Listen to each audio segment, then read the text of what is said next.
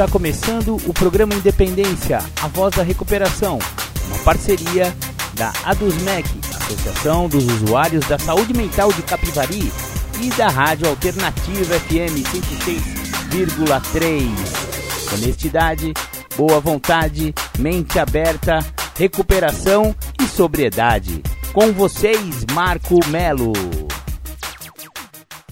Muito boa tarde, boa tarde a todos. Meu nome é Marco Melo e este é o programa Independência, a voz da recuperação.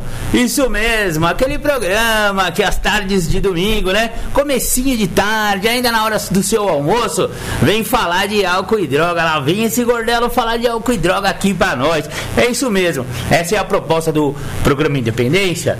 É, trazer informações consistentes, verdadeiras, né, depoimentos de pessoas que conseguiram atingir a sobriedade apesar da doença do alcoolismo e apesar parar de usar drogas apesar da doença da adicção. Isso, também conhecido como dependência química. A nossa proposta como programa Independência, uma parceria da ADUSMEC com a Rádio Alternativa, é levar informação que existe vida após o álcool e existe vida após as drogas. É possível parar de usar droga e parar de beber, mesmo que você tenha desenvolvido uma doença muito séria chamada alcoolismo e também drogadição, dependência química. Beleza, é isso aí. Beleza. Para começar o programa, eu me organizar aqui, já vou tocar aquela que eu toco direto aí para vocês, né?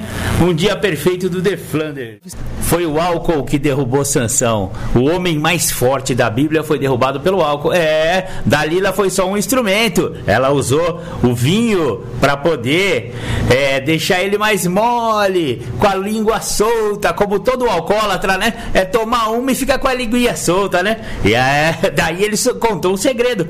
A hora que ele contou o segredo, aí sim, Dalila revelou que era o cabelo dele, né?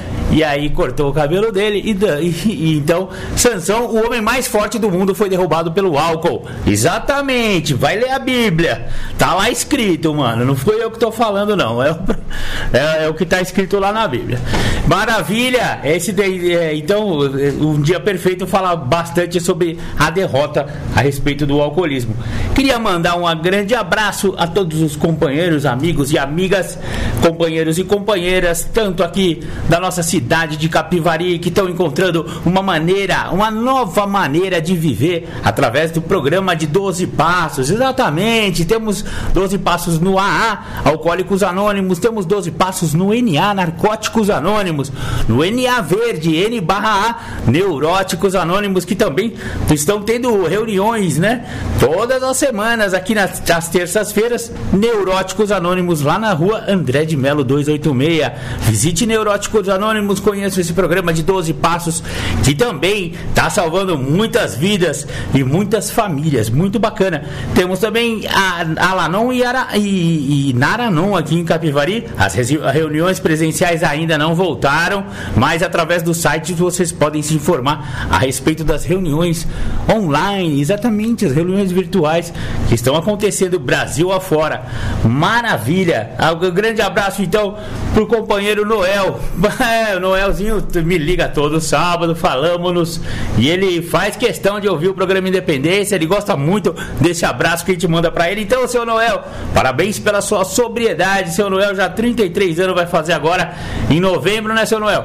33 anos sem beber, não é para pouco, não, não é para qualquer um não, viu? É. Obrigado, seu Noel, pela sua sobriedade. Vamos, tamo junto. Também mandar um grande abraço pro meu afilhado Vanderlei. Obrigado, Vander. Tudo de bom aí para você, companheiro. Tamo junto. Também vou mandar um abraço pro companheiro Adélio. Adelião, quanto tempo que eu não te vejo? Saudade, irmão. Fique com Deus aí. Maravilha. E também estender o meu abraço a todos os companheiros aqui de Capivari.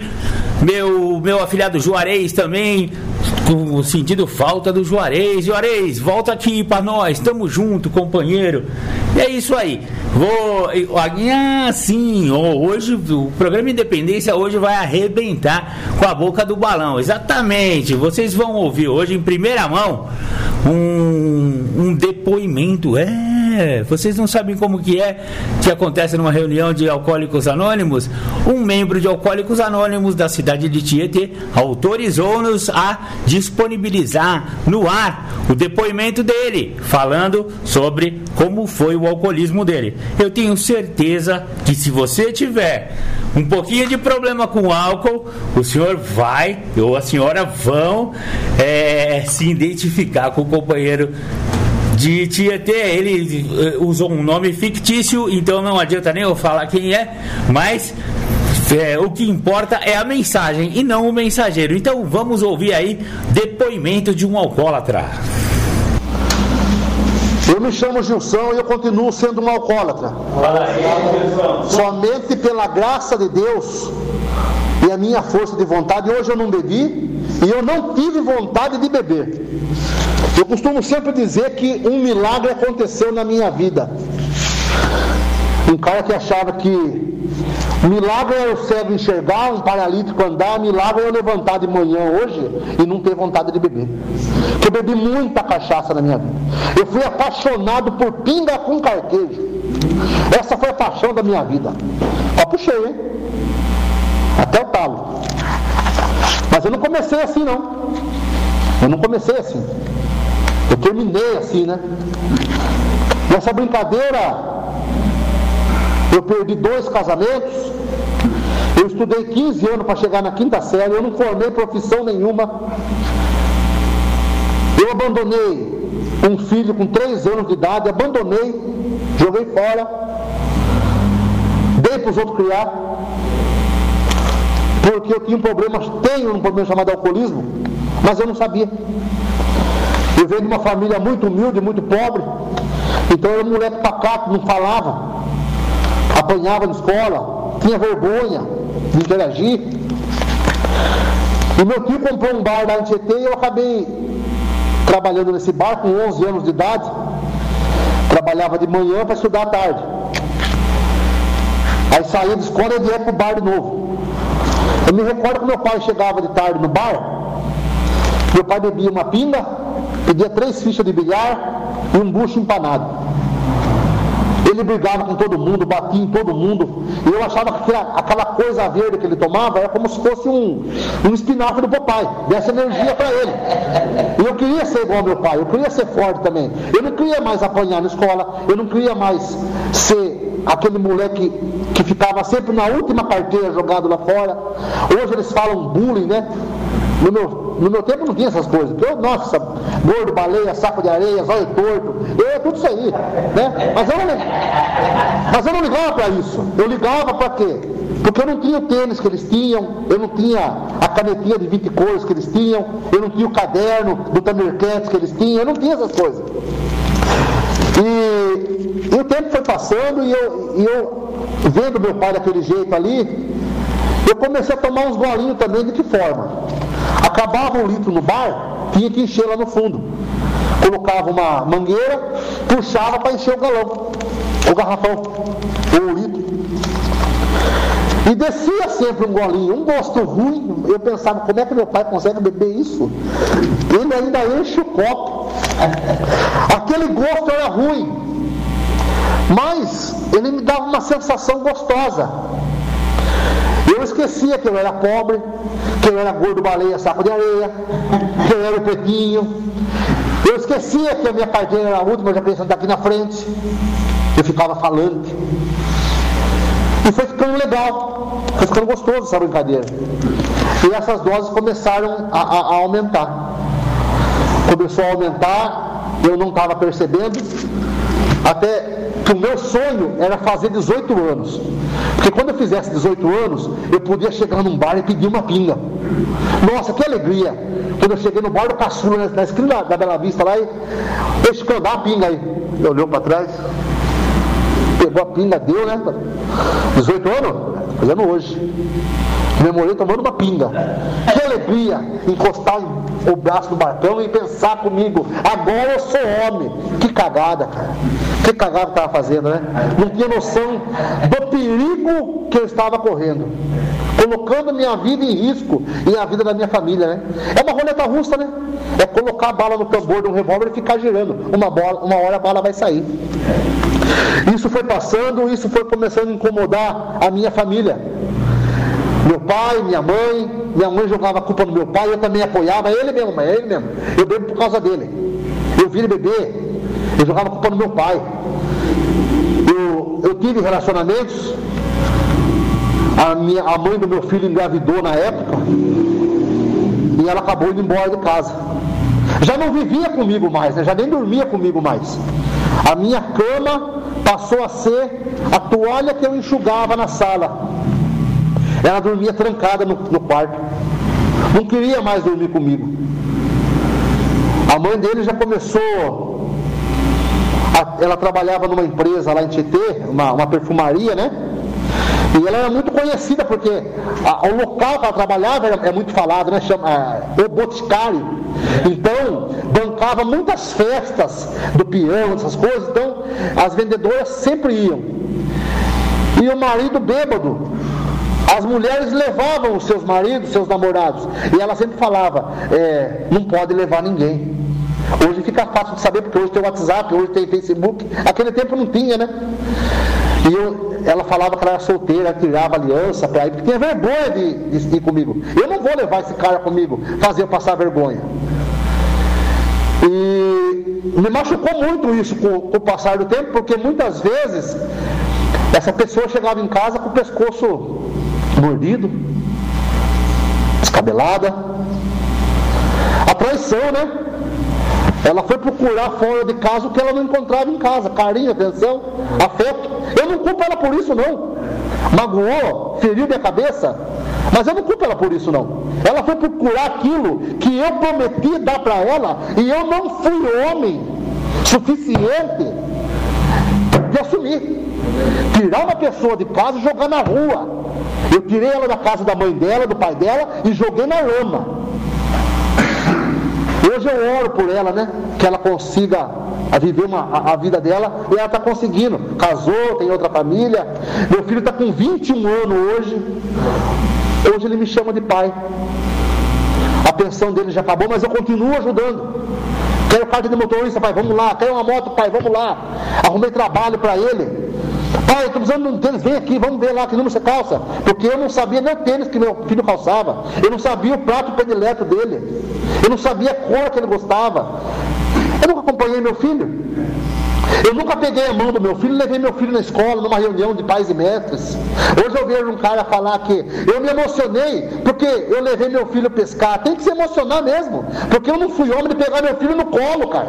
Feliz daquele que consegue cuidar do seu filho hoje. Eu não fui homem de fazer isso. Eu perdi meu pai no dia 20 de setembro de 2010. Eu nunca abracei meu pai, eu nunca beijei meu pai, eu nunca falei, Feliz Natal. Eu nunca senti o coração do meu pai batendo meu, junto com o meu aqui. Mas eu cheguei a dar um tapa na cara do meu pai. Eu cheguei a acordar de manhã cedo e meu pai está roxo de tanto apanhar. E minha mãe falar: Você viu o que você fez com seu pai ontem? Eu me trancava no banheiro e eu olhava no espelho e falava: Quem é você, cara? Quem é você? O que, que você está fazendo? Não era eu. Não foi eu que fiz isso aí. Eu dava burro em mim mesmo, eu, eu, eu me machucava. Perdi trabalho, perdi oportunidade. O tempo foi passando. O tempo foi passando. Eu achava que não tinha solução mais. A mulher foi embora, arrumei um outro casamento. Casei com a filha do patrão. Pai, estou namorando, que maravilha, filha. Quem é? Gilson, pelo amor de Deus, filha do céu, Ele é louco, ele bebe, ele usa droga, ele largou da família, abandonou o filho dele. Não faça isso aí, pelo amor de Deus. Não fale para mim um negócio desse, não, pai. Ele prometeu para mim que não vai beber mais. As falsas promessas, né? Eu prometia de madrugada e errava durante o dia. Eu era assim. Usava, né, de palavras mas no fundo eu acho que eu queria já não parar de beber, eu queria controlar, eu queria ser igual aos caras. O meu sonho era tomar uma. Como eu sonhava em tomar uma? Tomar uma cerveja, brindar uma taça de vinho, experimentar uma caipirinha quando está fazendo, mas eu não posso. Eu não sabia. Eu não sabia. Ah, mas Junção bebia pinga. Não interessa a bebida. Não interessa. Eu ouvi uma pessoa dizer aqui que recaiu com, com, com, com, com Fenergano, é, Antônio Fontoura. Então eu não brinco hoje, né? Eu não tomo cerveja sem álcool, não. Porque eu não bebia sem álcool para sentir o gosto, eu bebia para ficar bêbado. Hoje eu vou na missa, o padre fala o corpo e o sangue. Eu pego o corpo e deixo o sangue para ele. Eu não, eu não vou molhar. Eu não vou molhar no vinho. Mas é suco de uva, para mim, lembra vinho. Bêbado não tem lombriga, tem uma anaconda na barriga. Que se ela acordar, ela vai me derrubar. Deixa esse cara quieto aqui. Deixa o bêbado dormir. Não vou acordar ele. Porque ele é destrutivo. Eu, nesse meu segundo casamento, nesse meu segundo casamento, eu, eu perdi a minha esposa também. No dia, no velório do meu pai, meu casamento já estava indo por água abaixo, porque minha esposa estava perdendo a faculdade dela. Minha esposa ela é fisioterapeuta, tem uma clínica de pilates, ela é formada, é estudada, é de família do bem da cidade. Eu estava jogando o nome da família dela na lama. Já tinha jogado o meu, da minha mãe, do meu pai, e estava jogando da mulher. Meu sogro tinha vergonha de falar, e junção? Ah, sei lá, deve estar tá bêbado por aí. Todo dia, minha filha, minha, minha mulher, bom dia, pai. É, Gilson Paulo de bebê, antes de falar bom dia para ela. Gilson Paulo de bebê? Ah, parou, pai, ela mentia, né? A minha mulher virou mentirosa por minha culpa. Porque se ela falasse que estava bebendo, o pai ia tirar ela da casa. Ela chegou a abandonar a casa dela com 12 cômodos para morar comigo em três cômodos. Eu, ela e quatro cachorros. Esses cachorros foram a companhia dela. Porque eu ficava no bar, eu saía do serviço, eu parava no bar. Eu levantava de manhã cedo, com ânsia, vomitando sangue, com tremedeira, de tão ruim que eu estava. O que eu queria mais era tomar um banho, um banho gelado e deitar na cama e ficar quieto, sem ninguém falar comigo. Mas eu tinha que trabalhar. Eu saía, parava no bar, tomar aquele copão de carquejo cheio. E quando eu tomava aquele copo de carquejo, eu olhava, eu pensava, olhava naquele copo e falava, o que você está fazendo, cara? Fez mal para você ontem, você vai beber de novo. Mas eu tinha que beber para parar aquela tremedeira. Eu tentava segurar minha mão, o companheiro falou aí do, do, do canudinho, eu também usei isso. E por incrível que pareça, ainda hoje, ainda hoje, o primeiro café da manhã, ou o primeiro leite que eu vou tomar, é, eu pego sempre com as duas mãos. Eu ainda tenho aquele receio que eu vou tremer. Depois de 10 anos sobre lá, eu ainda tenho. Então eu sempre pego com as duas mãos. Eu pego e seguro essa para disfarçar. Eu ainda tenho esse receio que eu vou tremer. E a minha cabeça é tão fraca que às vezes eu faço um teste e eu me pego tremendo. É da minha cabeça, ficou. Não foi fácil, foi difícil. Sofri muito. Minha mãe não me quis mais em casa porque essa minha depois do dia, depois do velório do meu pai, me recordo até hoje, o caixão aqui, eu me arrebentando de chorar ali, cobri o caixão com a bandeira do Corinthians, meu pai é corintiano, que não sei o que, dando escândalo. Minha mãe não sabia se chorava de tristeza de ter perdido o marido ou de vergonha do filho. Meu filho sentado numa cadeira assim, minha esposa pegou no meu ombro e falou assim: Para de beber, Jesus. Eu não quero que seu filho esteja no, no pé do seu caixão um dia, do jeito que você está aqui, Gilson. Olha o exemplo que está dando para esse menino, Gilson. Eu estou falando para vocês porque eu te amo, Gilson. Para de beber, Gilson. Para de beber, Gilson. Por favor, Gilson, pare de beber. Eu prometi que eu ia parar de beber, mas eu não conseguia parar de beber. Eu não conseguia. Muitas vezes eu dormindo na sala, porque também não dormia comigo mais. Pé, a minha boca fedia. Eu acabava de tomar banho, deitava na cama, Gilson vai lavar esse pé. Mas eu acabei, vai lavar de novo, eu voltava a lavar o pé. Eu cheguei a passar lustramóveis no pé para ver se saía o fedor. Não saía, por quê? Estava na minha boca a carniça, porque cachaça fede. Pinga fede mastigando boldo e bebendo cachaça, de noite que ia colocar uma bala de hortelã para ver se saía o gosto. Já estava tudo podre. Não parava nada no meu escovo. Eu não conseguia escovar o dente. Eu entrava no banheiro, olhava na pasta, dava ânsia. Você vomitou no banheiro, Gilson? Eu não. Você, quem que foi? Se eu não, não mora só mais dois na casa. Eu não fui. Tá só macarrão. E outra, nem macarrão eu fiz aqui em casa. Onde é que você comeu? Eu não lembro. Eu não me recordo. Porque eu comia no bar, né?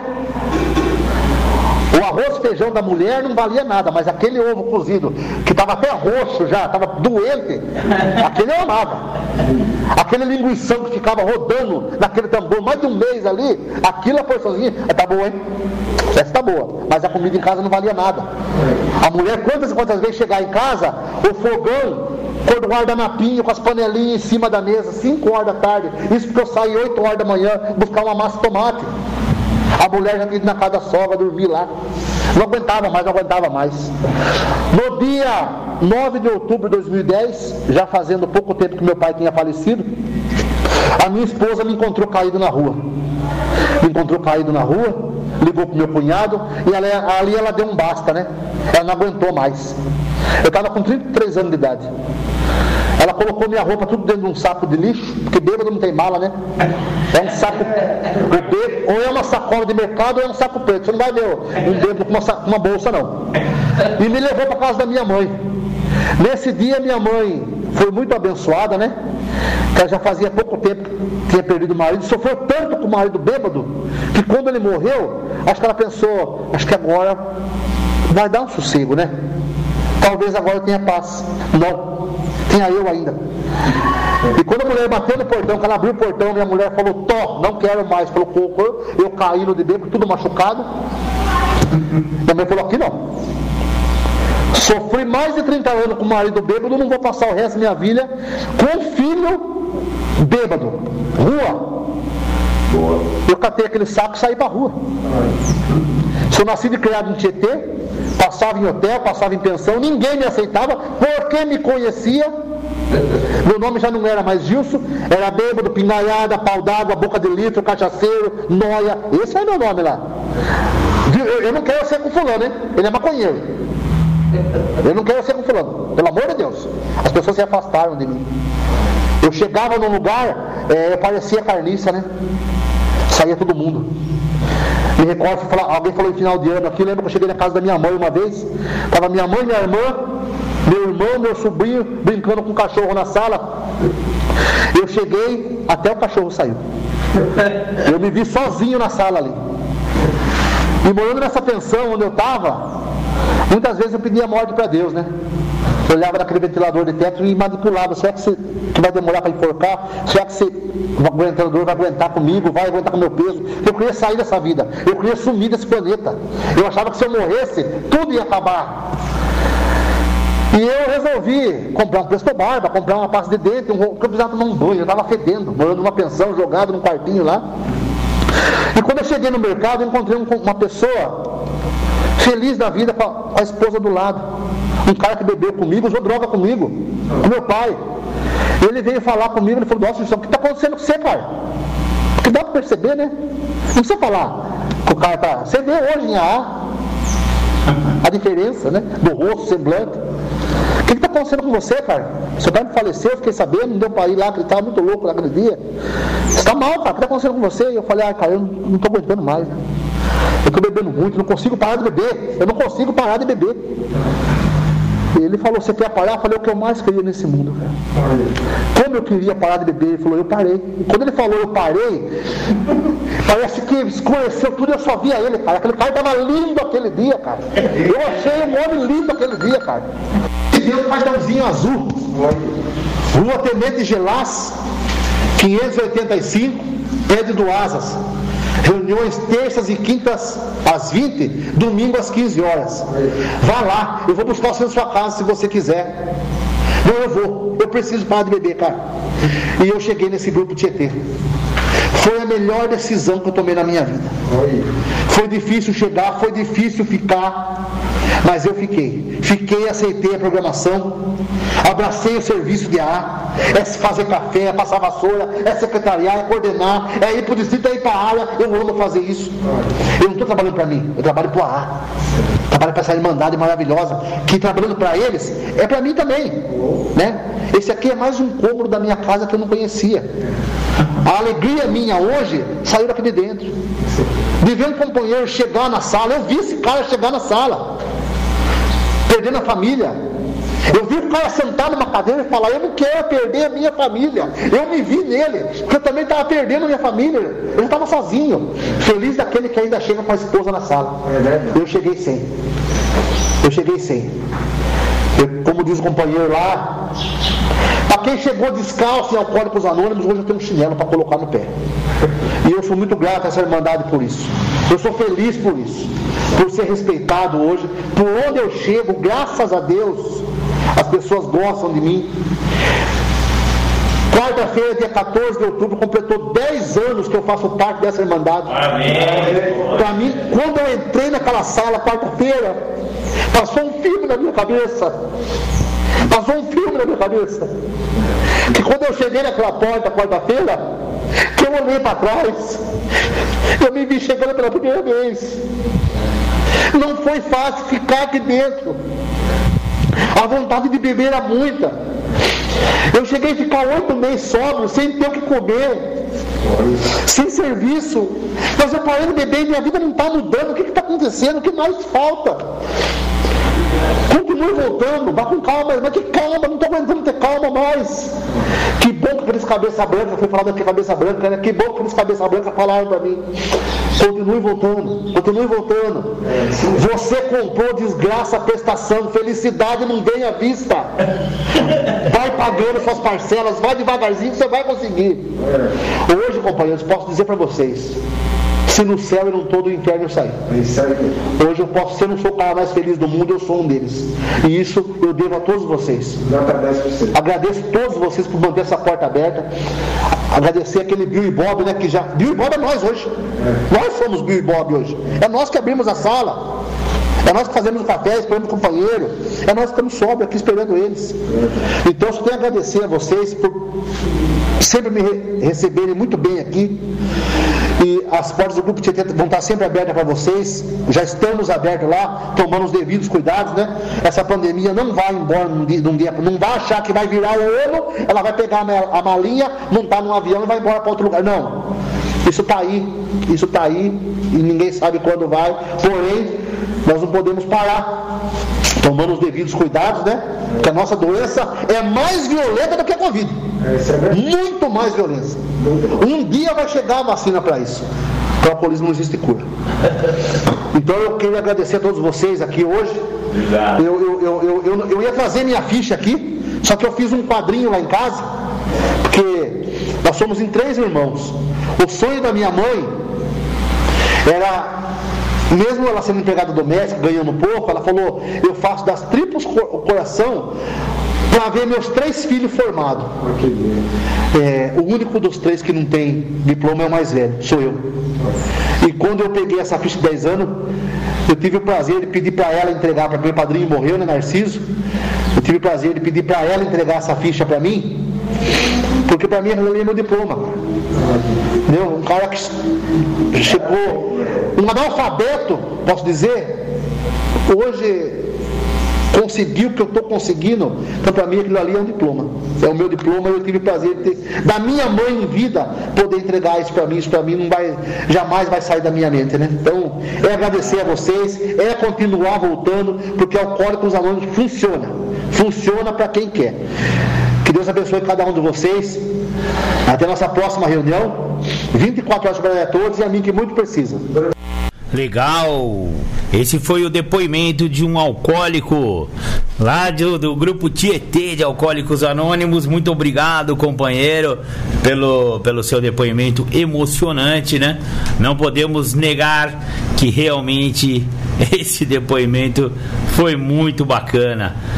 Legal. Vamos, vamos ouvir agora uma uma música do Emicida. Maravilha, vamos voltando então com o programa Independência, continuando com a nossa programação. Agora vamos disponibilizar a partilha do companheiro Júlio César Butti, logicamente. Tu, você pensou que não ia ter Julião hoje, é? É, Julião falando sobre medo. Temos hoje duas partilhas do Julião sobre medo. Então ouçam aí, Júlio César Butti. Eu quero trabalhar a questão do medo Existe uma egocentricidade dentro do medo. Quando na nossa literatura deixa claro que fé é prática, eu tenho que entender por quais motivos então eu sinto medo. No quarto passo do guia para trabalhar os passos de narcóticos anônimos, nós temos um tópico que trabalha justamente essa questão da egocentricidade do medo, porque define ali uma questão de que se nós pudéssemos entender de forma separada a doença do uso de álcool e de droga, nós iríamos entender as questões de compulsão e de obsessão. Mas a nossa egocentricidade faz um favor contra nós em não nos colocar qual é a função do medo. O medo ele é um limitador. O medo ele tem que ser visto como um conselheiro, não como um carrasco. Se eu interpreto o medo como um carrasco, sentindo medo do medo, eu nunca vou entender que o medo ele trabalha na vida do Júlio como um conselheiro eu chego até a porta de um abismo, de um despenhadeiro, e ali eu olho para baixo. Como eu estou muito alto ali, né? E se eu der um passo à frente eu caio ali, barranco abaixo, eu sinto medo. E esse medo que eu sinto, ele é o medo que me limita para que eu não dê esse passo e não caia para baixo. Então esse medo, ele trabalha como um conselheiro. Esse medo está me aconselhando que se eu for à frente eu vou ter problemas maiores. Eu não posso ter esse medo como um carrasco que me traga a ideia de que você vai cair, vai se machucar, você vai se prejudicar, você vai ter problemas de forma nociva, punitiva. Eu preciso ter esse medo de forma de aconselhamento. Então eu tenho que entender que na programação de 12 passos, fé é prática. Uma pessoa acaba por ter medo em relação ao que o programa tem a oferecer quando ela não tem prática. Então eu tenho que associar isso para que eu possa viver o que realmente o programa me oferece. Senão eu nunca vou desfrutar do benefício do programa. Eu nunca vou entender para que, que esse programa está sendo inserido na minha história de vida. No caso, na minha trajetória. Porque eu só vivo o dia do hoje. Então esse programa de 12 passos, da Irmandade Anônima, Narcóticos Anônimos ou Alcoólicos Anônimos, e outras irmandades que trabalham com passos, é, são de profunda importância para aquela pessoa que consegue entender o medo como um conselheiro, não o medo como um carrasco. Às vezes, as pessoas estão com os passos nas mãos para dar determinados passos, vamos precisar dos passos do programa, e essas mesmas pessoas, elas estão sofrendo de um, uma condição punitiva, medo de ação, medo de fazer. Sente medo porque se sente que vai ser punitivo se assim as fizerem. Mas essas ações que elas têm que fazer, a quais os passos vão limitar ela, vão mostrar a ela o medo como um conselheiro e não o medo como um carrasco. Então, quando eu estou com os passos e vou usar os passos do programa na minha história pessoal de vida, eu não sinto medo. Eu sinto que eu tenho nas mãos a saída que tanto me escapou. Por isso que na nossa literatura diz que eu sou portador de uma doença que a mesma me escapava entre os dedos e eu não sabia. Porque eu já sofria de um medo egocêntrico, que era um fator de egocentricidade que eu tinha comigo, que não me permitia olhar a doença que eu era portador. Então, quando eu não consigo permitir com que o programa trabalhe na sua totalidade, é porque eu estou a sofrer da minha egocentricidade. Então eu quero que as coisas aconteçam, que as coisas terminem, que as coisas deem o andar delas, mas da maneira que eu acho certo. E quando eu estou dentro desse conceito, que é um conceito de egocentricidade, eu estou a, a sofrer do medo. E esse medo egocêntrico que eu estou a sofrer, na nossa literatura diz que se eu pudesse separar a doença do uso de álcool e de droga, eu iria entender a compulsão e a obsessão. Porque o que, que eu fico pensando? Eu fico pensando que o meu problema era o uso de álcool e de droga e que agora que eu estou sem usar álcool e droga, aonde eu estou eu nem preciso mais estar. E isso já fez com que muitos dos mesmos que são portadores da doença da adicção voltassem a se drogar, porque eles ficavam por um período sem uso de álcool e de droga e paravam de frequentar os grupos, paravam de ler as literaturas, paravam de se vincular com pessoas a, em recuperação. Porque o medo que os mesmos manifestam é, eles não entendem esse medo como um conselheiro, eles entendem esse medo como um medo punitivo, um carrasco. Então, como eles se afastam de falar o que eles estão a fazer e que isso que eles estão a fazer compromete a eles, porque faz com que aquela narrativa que tem na literatura sobre a doença da adicção que me escapava entre os dedos se tornar verdadeira.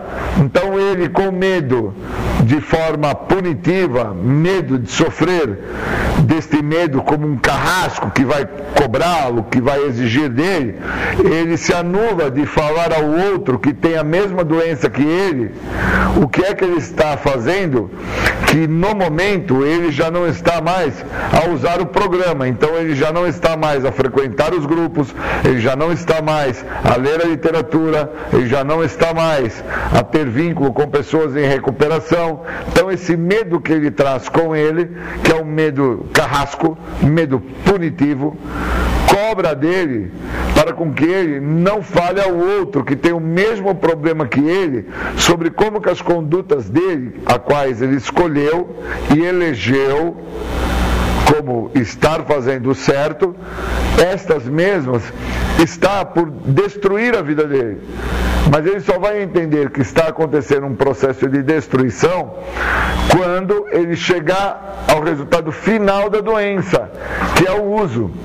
Enquanto ele não estiver no uso, que é o resultado final da doença, ele vai estar a questionar, a justificar, a racionalizar. Ele vai fazer inúmeras contra-transferências.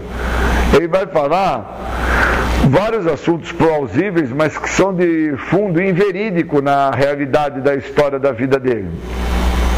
Então, enquanto eu não tive essa sacada, eu era esse cara que trazia uma série de narrativas plausíveis, mas inverídicas. Porque eu, obviamente, dentro da minha total egocentricidade e sofrendo de um medo egocêntrico, eu nunca tinha separado o uso de álcool e de droga da doença. Então eu nunca tinha olhado a minha compulsão e a minha obsessão. Então às vezes eu estava num local, não importando qual local fosse, e a minha obsessão, a minha compulsão ficava gritando para que eu saísse daquele local. E com isso eu não tomava a devida consciência sobre o que estava se passando. Que o que estava se apresentando era um sintoma da minha doença, mas eu não tinha olhos para a minha doença, eu tinha somente olhos para o álcool e a droga. E achava que os meus problemas estavam por causa de álcool e droga. E o que me causava muito medo era de como que eu ia ficar sem uso de álcool e de droga. E aí depois eu fiquei sem uso de álcool e de droga e vi que eu não tinha todo esse medo porque a minha egocentricidade não me deixou entender que o meu medo não está vinculado ao uso de álcool e droga. O meu medo está dentro de como entender o medo como um conselheiro, como entender o medo como um limitador. E para isso eu preciso entender que fé é prática. E uma pessoa que não pratica o que o programa oferece, ele sofre do medo egocêntrico a egocentricidade dele não o deixa perceber o que está se passando na vida dele. E enquanto eu não me dei conta do que estava se passando na minha vida, após eu ter parado de usar álcool e droga, eu nunca entendi que eu não sofro de medo, eu sofro da falta da prática do programa. Então, o medo que eu tenho, como numa situação que eu me encontro, eu já estou a ver, a enxergar, a entender o resultado final desta ação, ou desta situação, ou daquele momento, O resultado final, a qual já vai me impactando, é porque eu não tive prática. Eu não usei o que o programa me oferece. Eu não identifiquei a situação, eu não percebi, eu não partilhei com os meus iguais, eu não escutei o retorno do meu padrinho e eu fiz a ação que eu acreditava que era certa de eu fazer, embasado na minha total egocentricidade. Esse tipo de conduta me fez chegar ao ápice da loucura sem o uso de álcool e de drogas.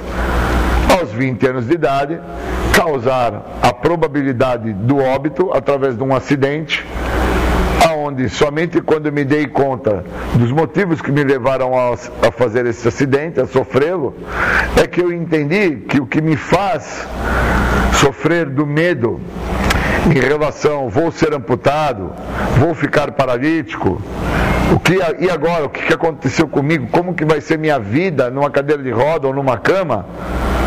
Foi a minha compulsão e a obsessão, que eu nunca, sofrendo do medo, tive olhos para discernir, diluir o processo e separar na realidade.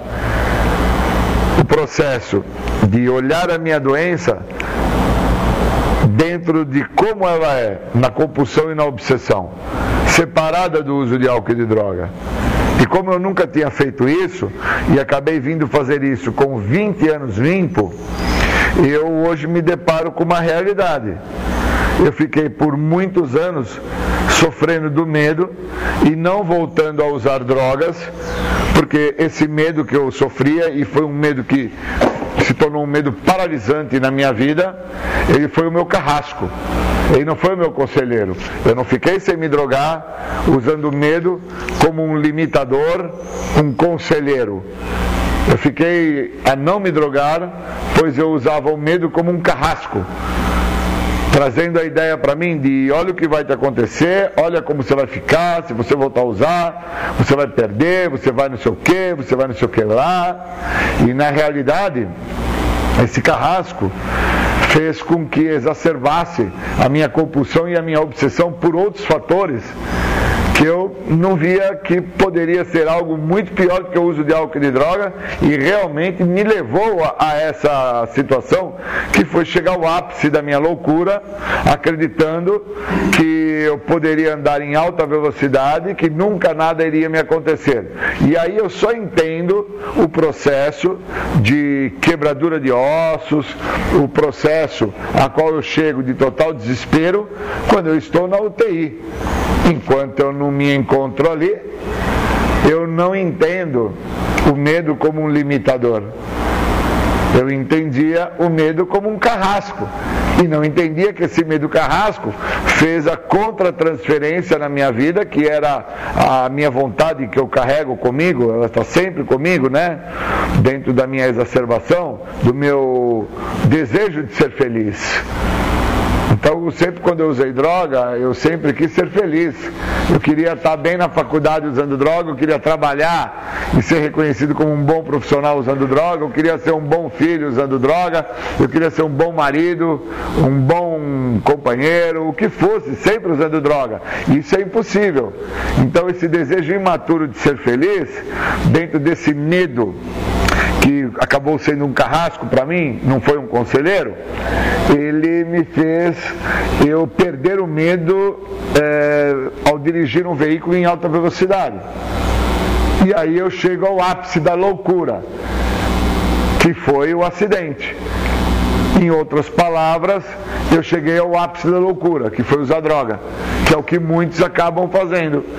Voltam ao uso do álcool e ao uso da droga, sem entender o que, que os conduziu até lá.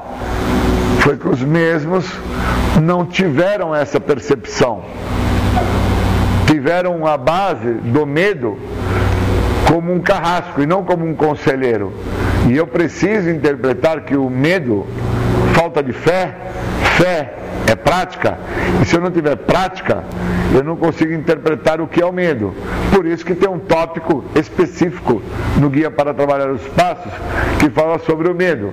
E ali define que se eu pudesse olhar o medo, olhar a minha doença separada dos seus sintomas mais óbvios, eu entenderia por que, que eu me encontro muitas vezes hoje com 25 anos limpo dentro de um pântano atolado e sofrendo dentro desse atoleiro, sem muitas vezes conseguir sair da onde eu me encontro aprisionado. E eu me encontro aprisionado dentro da minha imaturidade. Por que imaturidade? Por causa que a mesma não me permite ver o medo como um conselheiro. A minha imaturidade me faz me ver o medo como um carrasco, algo do mal. E o medo não é mal. O medo é bom. O medo é um limitador. O medo não me deixa chegar na beirada do precipício. O medo me faz entender, não dê um passo à frente. Se você não está seguro, não dê um passo à frente. Você vai ter problemas maiores. Queria agradecer e obrigado. Legal, esse foi Júlio Cesar Butti. O, o seu, a sua temática de agora foi medo como conselheiro. Muito bacana. Julião é fera no, no, no assunto. Vamos agora para nossos intervalinhos e já já a gente volta. 779, canal 200, ZYM 779, canal 292, operando na frequência modular. Desculpa, vou responder de novo. A recuperação é um processo delicado e demorado, sendo o principal obstáculo a vulnerabilidade às recaídas. O processo de recaídas não necessariamente ocorre com o uso da substância psicoativa. Desenvolve-se muito antes e pode ser identificado e detectado previamente por meio de um conjunto de sinais e sintomas baseados na sobriedade. A síndrome de abstinência tardia, infelizmente, é um fenômeno ainda pouco conhecido em nosso país, mas já totalmente esclarecido e protocolado em centros de tratamento internacionais, com a tradição no tratamento de dependência química. A recaída ocorre porque são detectados e tratados estes sintomas é, prévios não são tratados, né? A recaída ocorre porque não são tratados, é, detectados e tratados esses sintomas prévios, ficando o dependente estacionado em um processo de recuperação parcial caracterizado pela qualidade de vida precária e pelo risco de desenvolver compulsões substitutas, aumento do nível de estresse e retorno ao uso do químico de sua preferência. Existem pessoas que apresentam predisposição maior do que outras recaídas. Do, do que outras a recaídas. Estas necessitam submeter-se a um programa intensivo de prevenção a recaídas, que as ajudam a detectar e administrar a situação antes que ela ocorra de fato. Então, Amália, é, se seu pai foi internado porque a família queria que ele parasse de beber e ele não, talvez esteja aí o problema, né, Amália? É, porque o primeiro requisito, né, para, para que a pessoa pare de beber e não tenha recaída é que ele queira parar de beber. A grande verdade é essa, Malha. Enquanto ele não entender isso, ele não entra em recuperação. Então você pode deixar ele internado um ano, que ele vai sair e o primeiro lugar que ele vai entrar é no boteco. É, é lamentável, mas a doença trabalha nesse nível. Então, o mais importante é que ele queira parar de beber. Poxa, Marcão, mas ele não quer. O que, que, que, que a família pode fazer? Aí que é o X da questão, Amália. Por isso que existem as irmandades familiares. Exatamente, a irmandade familiar de Alanon para alcoólicos e Naranon para dependentes químicos, familiares de pessoas que tiveram problemas com álcool ou droga. Isso, mas é, isso daí vai fazer o cara parar de beber? Não, senhora, não vai. Só que sabe, sabe o que, que vai acontecer? Você vai perceber que você também está adoecida. É, Amália, sinto lhe informar, mas a convivência com o seu pai, o amor que você sente por ele, o seu desejo de que ele se, se recupere, que ele pare de beber, acabou gerando em você uma doença também. Essa, essa, essa relação disfuncional com um alcoólatra ou então com um adicto gera também no familiar uma doença chamada codependência. Exatamente. Codependência é você querer controlar a vida do rapaz. É do seu pai, do seu irmão, do, seja lá quem estiver usando droga ou bebendo. Porque o desejo da família é realmente ver o, o seu ente bem, né? Parado, tranquilo, sem beber, porque a família sabe que aquele cara tá com problema, que ele não tem capacidade mais de beber, de usar droga, e ele continua, ele insiste, ele não para, pelo amor de Deus, é. Programa Independência entende muito bem sobre isso aí, mas infelizmente ele só vai entrar em recuperação se ele quiser. Ah, mas como é que eu vou fazer para ele parar de beber? Ó, o primeiro ponto é parar com a facilitação. Mas, Marcão, eu não facilito nada. Oh, será que não facilita? Então vamos é, analisar um pouco como é ela, essa relação com o seu alcoólatra ou com o seu adicto. Ele tem lugar para dormir? Ele tem roupinha lavada lá no, no armário dele? A comidinha tá sempre quentinha ali? E ele às vezes nem come, né? Mas tá lá para ele. Lava a roupa dele. Tem um lugar para dormir. Tem. Nossa, mas o que, que, eu vou fazer? Eu vou jogar esse cara para fora da, de casa? É, sinto muito, mas é mais ou menos por aí. Não que você tenha que você tem que fazer um desligamento emocional, mas esse desligamento emocional tem que ser amoroso. Ninguém está falando aqui para você enxotar, mas não pode mais facilitar. Todas a, é, ele não pode ter acesso a dinheiro. Se ele tem acesso a dinheiro ou se ele não estiver mais trabalhando, como que ele bebe? Sem dinheiro não dá para beber. Então, alguém dá dinheiro para esse cara tomar uma. Ah, não, ele pega a aposentadoria dele e bebe. Então, já que ele ainda tem a aposentadoria dele, então ele que vá para uma pensão, ele que vá alugar um espaço para ele e fique lá bebendo com o dinheiro dele. Sabe? Não pode mais passar a mão na cabeça do alcoólatra. Sabe por quê? Porque enquanto não tiver um fundo de poço, enquanto esse cara não perceber que ele perdeu tudo, que ele perdeu a família, ele perdeu o amor da filha, ele perdeu tudo, nada mais está funcionando para ele com álcool. Ele tem que sacar isso aí por si próprio. Ele tem que entender que não dá certo mais beber.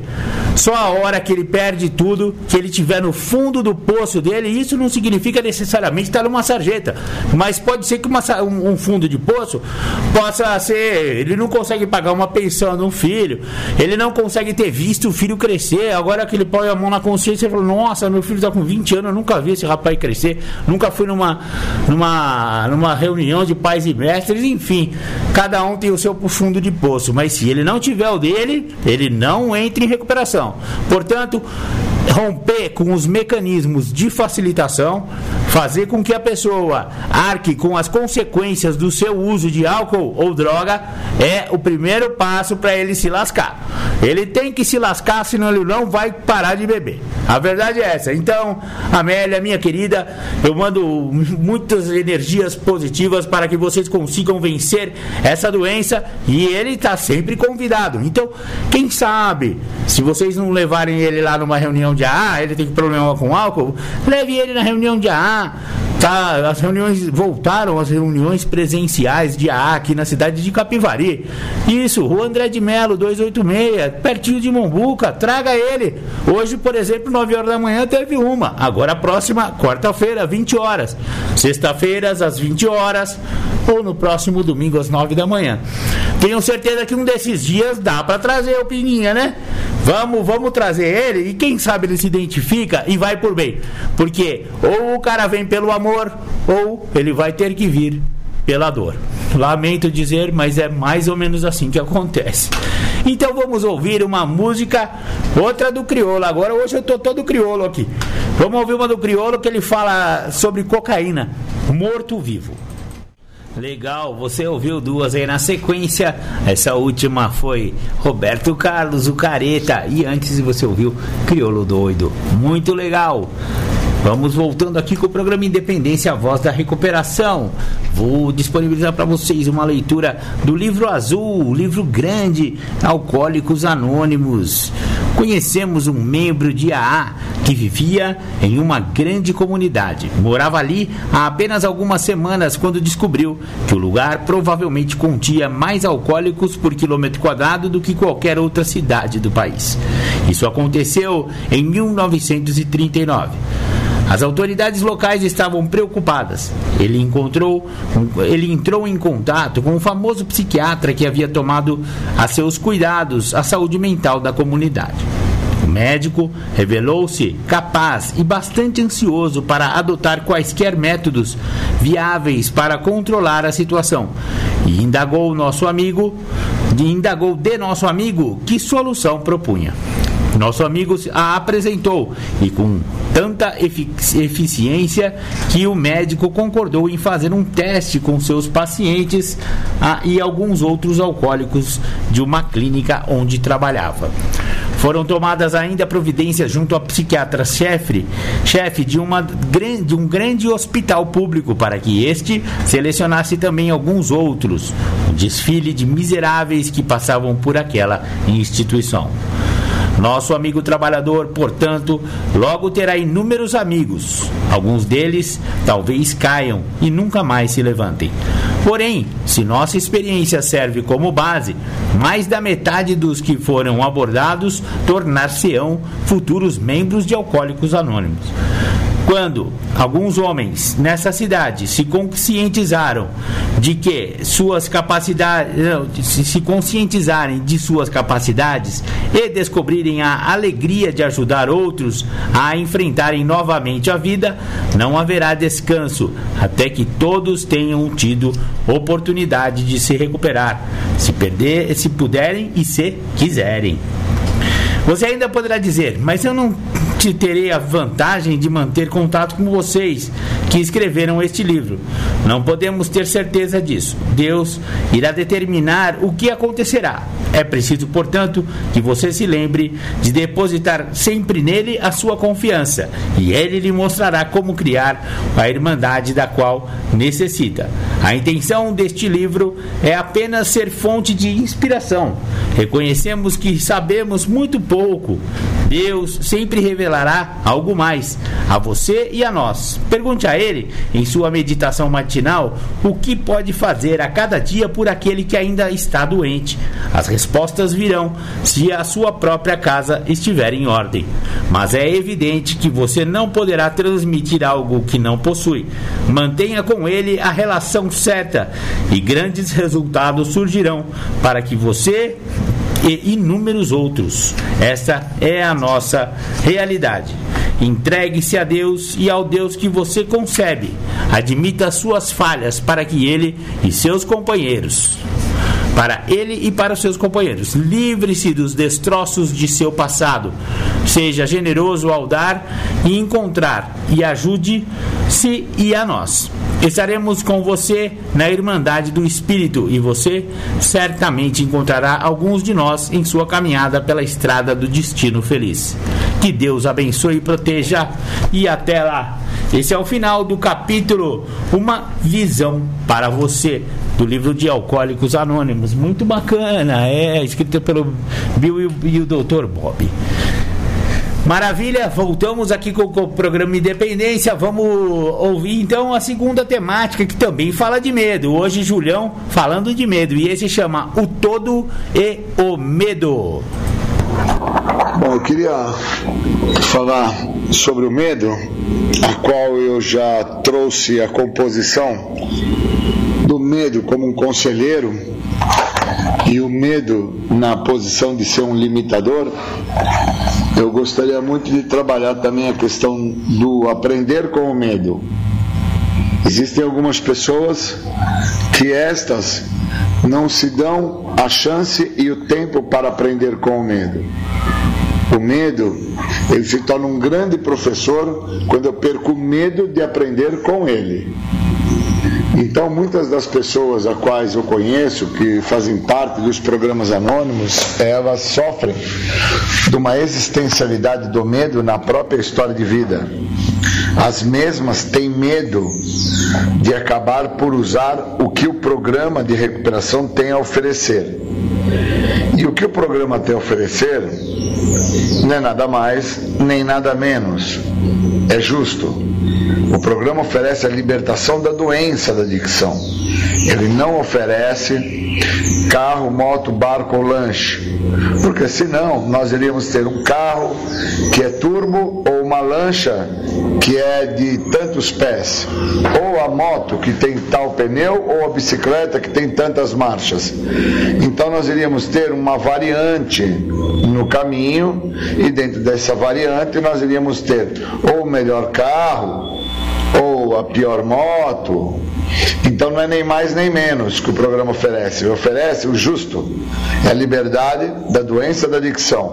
O segredo que tanto me escapou. E aonde que me escapou esse segredo? Me escapou entre os dedos. Porque por muitas vezes várias literaturas que eu pegava nas mãos, literaturas essas, até com conteúdo que uma vez que eu me aprimorasse no sentido de interpretar o que ali estava escrito, eu teria grande chance, pois o programa de 12 Passos é um programa de liberdade. E eu, em liberdade, da doença da adicção, pois a doença trabalha na minha maneira de pensar, na minha forma de agir, no meu jeito de ser, eu em liberdade da minha doença, eu sou um apto candidato a me aprofundar e me aprimorar em outras literaturas. E interpretar o que é a libertação da doença da adicção. É me libertar de uma compreensão que eu trago sobre o que está se apresentando naquele momento, na situação que eu estou. E muitas vezes o que está se apresentando na situação que eu estou são diversas vezes, na verdade, não é muitas, são diversas, inúmeras. É o medo. E o medo, na nossa literatura, ele traz a ideia da falta de fé. E fé na literatura de 12 Passos, da Irmandade de Narcóticos Anônimos e também de Alcoólicos Anônimos, resume-se fé em prática. Então, obviamente, todas as vezes a quais eu manifestei medo foi por falta de prática. E é a prática que eu cito é a prática da literatura. Então, por inúmeras vezes, o medo a qual eu senti, representei, expressei, foi por não ter a prática da literatura e poder interpretar o que se apresentava para mim. Que medo era aquele que estava se apresentando? O que era aquilo que estava se mostrando? Eu sofria por quais motivos? O que é que na realidade estava ali e eu, por estar ali, não entendia o que estava a me faltar? Seria o ceder à minha vontade? Pois eu queria que a minha vontade fosse feita, ou seria então uma maneira de interpretar que a minha vontade não estava sendo feita e como ela não estava sendo feita, eu não estava tendo a interpretação necessária sobre o que eu estava a sentir por causa disso, pois eu acabo só vindo a sentir quando realiza então a minha vontade. Então, se não realiza a minha vontade, eu não sinto ou eu sinto em excesso e transfiro o que eu estou sentindo. Então, quando eu interpreto o medo como um conselheiro, quando eu interpreto o medo como um limitador, quando eu interpreto o medo como um fator que vai vir a me direcionar, eu começo a abrir as portas para com que aquele medo que eu sentia, o medo paralisante, este não me paralise mais. E uma vez que eu não esteja mais por ficar naquela posição que eu ficava, ou naquela interpretação psíquica que eu trazia, onde o que tinha valia era só aquela maneira que eu estava pensando, uma vez que eu não esteja mais desta maneira, eu então sou um candidato a poder interpretar o que está se acontecendo comigo. Então, como o programa é um programa de liberdade, e eu tendo esta liberdade, liberdade esta tão requerida pela minha pessoa, por tantos anos eu vim acreditar que o uso de álcool e de drogas na minha vida era um fator que me libertava e na verdade eu estava por me aprisionar eu só vim entender o processo do aprisionamento, que na verdade é o auto-aprisionamento, quando eu parei de usar químico. Aí eu tomo contato com o auto-aprisionamento, que eu vivi por mais de 20 anos, e ali eu tomo contato que dentro do auto-aprisionamento eu não tinha ganho algum. E antes disso eu acreditava que eu estava tendo ganhos quando eu estava por fazer uso de álcool e de drogas. E o programa de Narcóticos Anônimos, através da filosofia do programa, me dando condição de ter mente aberta, boa vontade, honestidade, me fez reconhecer através do medo, medo esse que me paralisava, que eu fiquei muitas vezes numa posição imóvel pois o medo de dar determinados passos para sair da situação que eu estava me controlava. E o programa me mostrou que eu não tenho controle. E o programa me mostrou que as minhas melhores ideias me levaram até onde eu cheguei, que foi o estado do medo paralisante, o estado catatônico.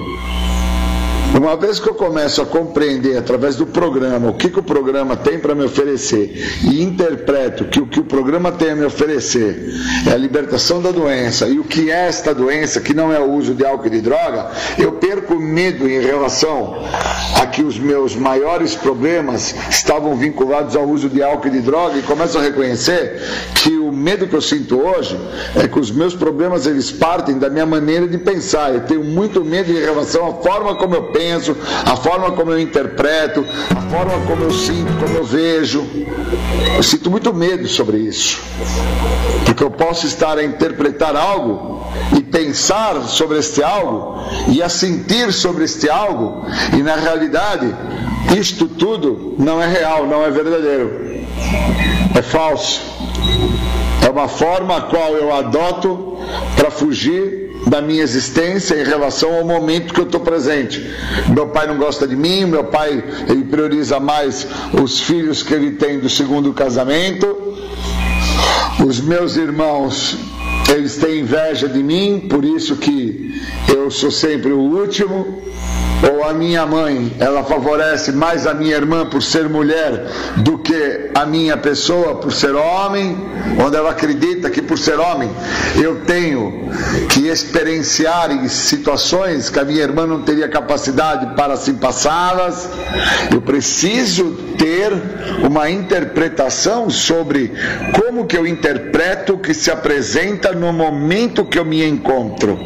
E eu estou retratando um momento que eu me encontro em relação ao medo que me paralisa e não me deixa me recuperar da doença da adicção através do que o programa me oferece, que é a liberdade da minha maneira de pensar. Um programa de liberdade, um programa que me dá a condição, uma vez que eu use o que o programa me oferece na sua totalidade, a oportunidade de desfrutar dessa liberdade através de outras literaturas e ter outras compreensões e através destas novas compreensões poder transpassar barreiras que são prisões que eu construí na minha vida. Prisões estas que eu nunca vi como prisões, pois o medo que eu sinto em relação a ter que admitir quem que eu sou, da onde eu vim, até onde eu cheguei, para onde eu vou, é muito grande. Esse medo que eu trago comigo. E deixar o outro me conhecer, deixar o outro saber quem eu sou, deixar o outro reconhecer-me na sua totalidade, onde o outro vai interpretar que eu não sou aquilo que eu muitas vezes apresento. Sou fraco, sou temeroso, sofro de depressão, de angústia, tenho inúmeros problemas que se apresentam e que eu, por muitas das vezes, com medo de deixar com que o outro perceba o que eu sou, me anulo de mostrar o que realmente sinto. E assim o outro não tem como me ajudar. E, obviamente, o outro não tendo como me ajudar, eu perpetuo dentro desse medo que me paralisa, esse medo que não me deixa reconhecê-lo pois eu fico paralisado, imóvel, numa condição aonde obviamente só o programa pode ter um fator de efetividade em destruir a situação que eu construo. Porque o programa me dá essa liberdade de expressão, o programa me dá a condição de saber quem eu sou, da onde eu vim, até onde eu cheguei, para onde eu vou e o que fazer quando eu me deparo com esse medo que me paralisa, no sentido de pedir ajuda ao outro e reconhecer a minha total debilidade, reconhecer a minha fraqueza, reconhecer a perda da sanidade, entender que esta perda a qual eu, me, eu cito, a qual eu me refiro, é a perda do senso crítico, perco os limites em relação ao que o medo está me mostrando. Limite-se. O medo é um fator realmente de conselho. O medo não é um fator punitivo, carrasco. O medo é um fator de limitação. Limite-se, Júlio. Peça ajuda, Júlio. Da sua maneira não vai dar certo, Júlio. Escute o que o outro tem para te falar. Por isso que tem passagens na literatura dos passos que definem quando nós falamos e ouvimos os outros e os outros nos mostram o que está funcionando para eles e assim pode vir a funcionar para nós.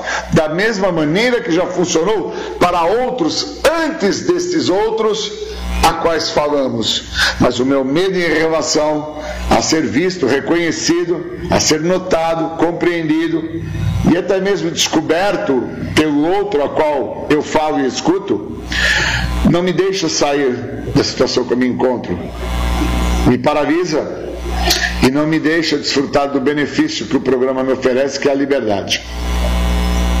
Então, esse processo de movimento, entrar em recuperação, é estar em movimento, estar em movimento sem medo, estar em movimento vivendo o que o programa oferece na totalidade, desfrutando do benefício da liberdade recém-adquirida, uma vez que eu detenha um dos sintomas da doença, que é o uso abusivo da substância. Então, quando eu detenho esse sintoma, que é o uso eu posso me libertar do medo que eu trago comigo em relação ao que eu sou portador, chamado adicção, reconhecido hoje pela Organização Mundial da Saúde. Algo tão maior do que o simples fato que sempre me deu muito medo de falar aos outros, de gritar aos quatro ventos: eu uso droga, eu uso químico, me ajudem. E o meu medo não me deixava gritar aos quatro ventos o que eu faço e os motivos a quais eu sempre me embasei para fazer uso dessa substância alteradora de humor, incluindo álcool, incluindo outras substâncias psicoativas desenvolvidas de forma química extremamente comprometedoras para o sistema límbico, o sistema frontal, questões neuropsíquicas que, obviamente, eu me vejo extremamente comprometido, ainda hoje, com 25 anos limpo, uma grande dificuldade de memorização, uma grande dificuldade de autocompreensão de quem se é e os motivos que me fazem ser o que sou. Então o programa me fez, o programa me completa, o programa me esclarece. O programa me dá condição de não viver pelo medo, de não me ver paralisado em relação ao benefício que eu trago para comigo quando eu desfruto do que o programa oferece na sua totalidade. Então eu queria agradecer muito pela compreensão que eu trago sobre o que o medo é capaz de fazer e a importância que existe em não me permitir ficar nulo sobre quem eu sou por causa de ter medo. E ao contrário, deixar claro que uma vez que eu interprete que este programa é um programa de liberdade, essa liberdade recém-adquirida ao tratar a doença da adicção, me dá a condição de eu não usar mais o químico como um refúgio, como um medo em relação a ter que ver quem que eu sou. Obrigado e bons momentos.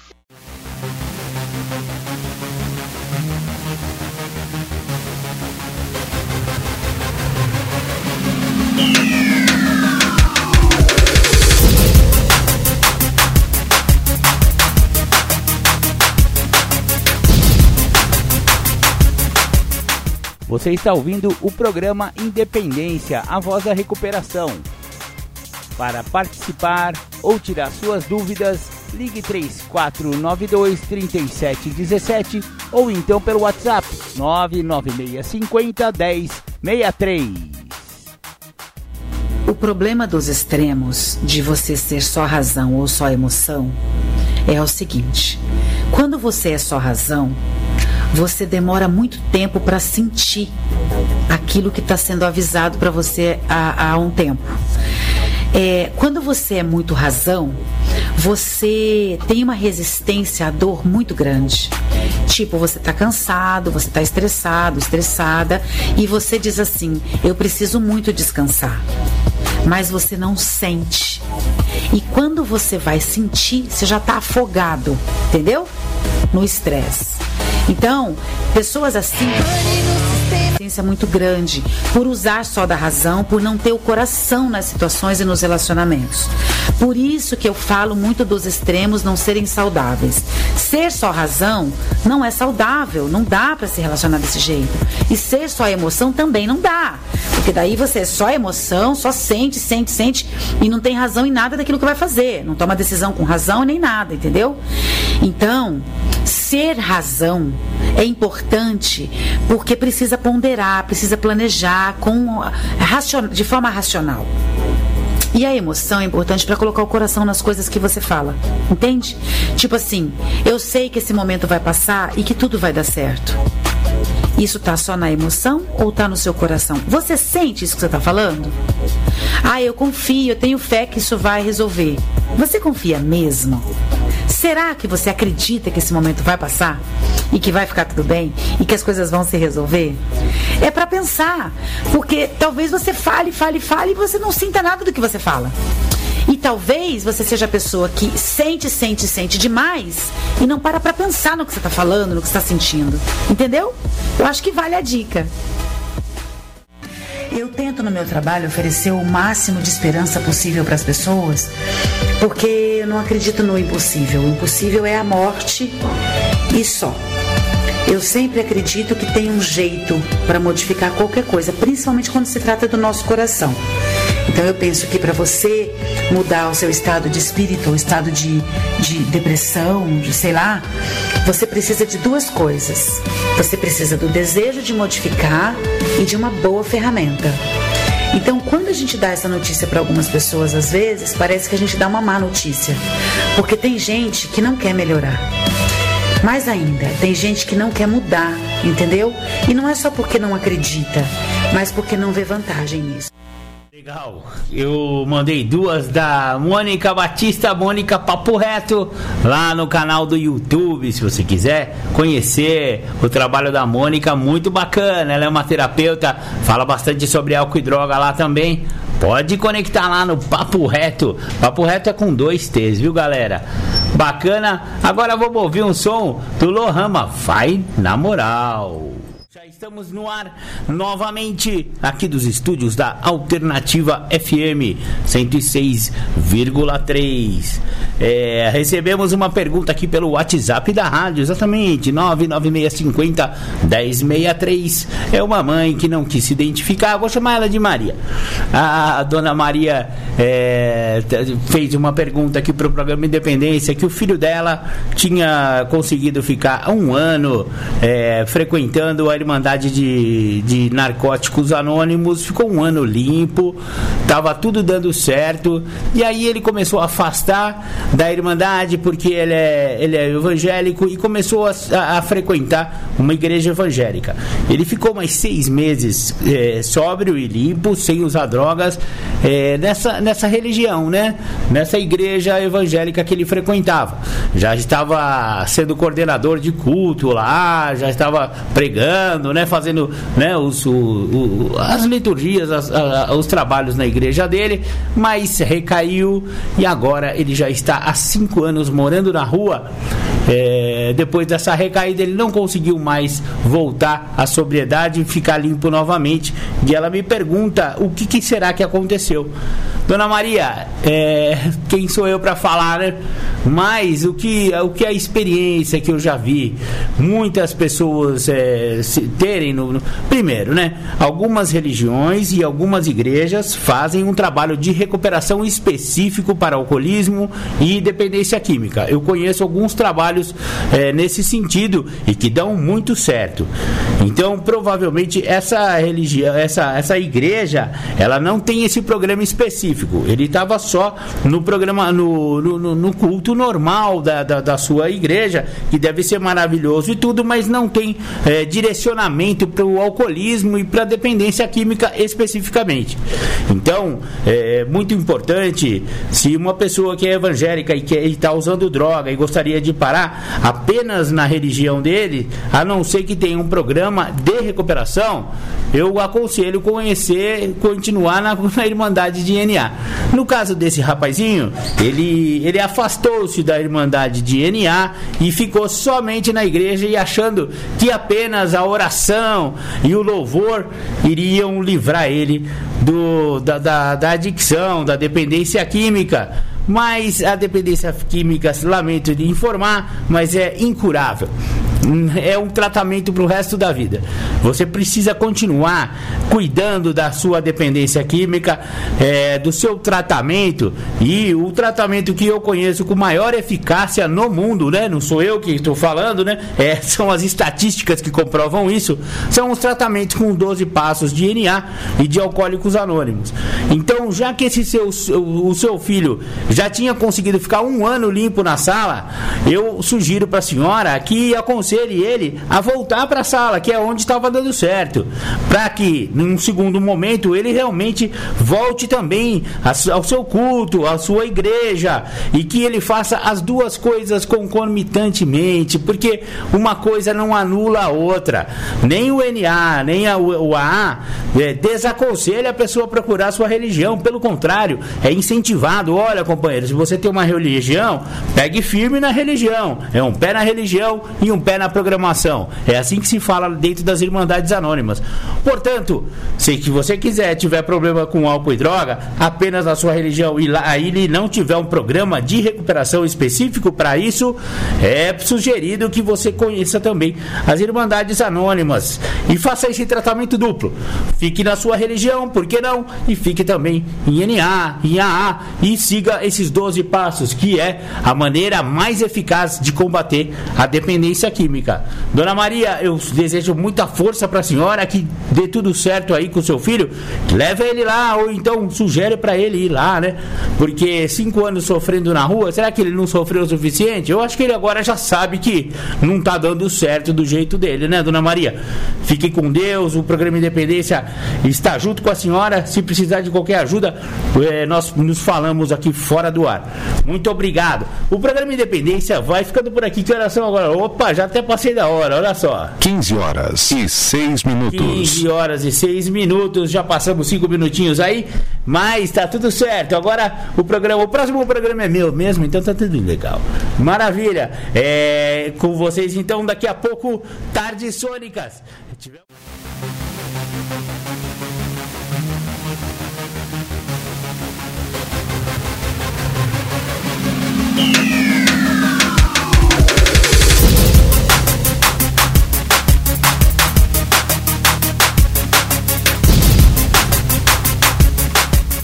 Você ouviu o programa Independência, a voz da recuperação, uma parceria da ADUSMEC, Associação dos Usuários da Saúde Mental de Capivari e da Rádio Alternativa 106,3.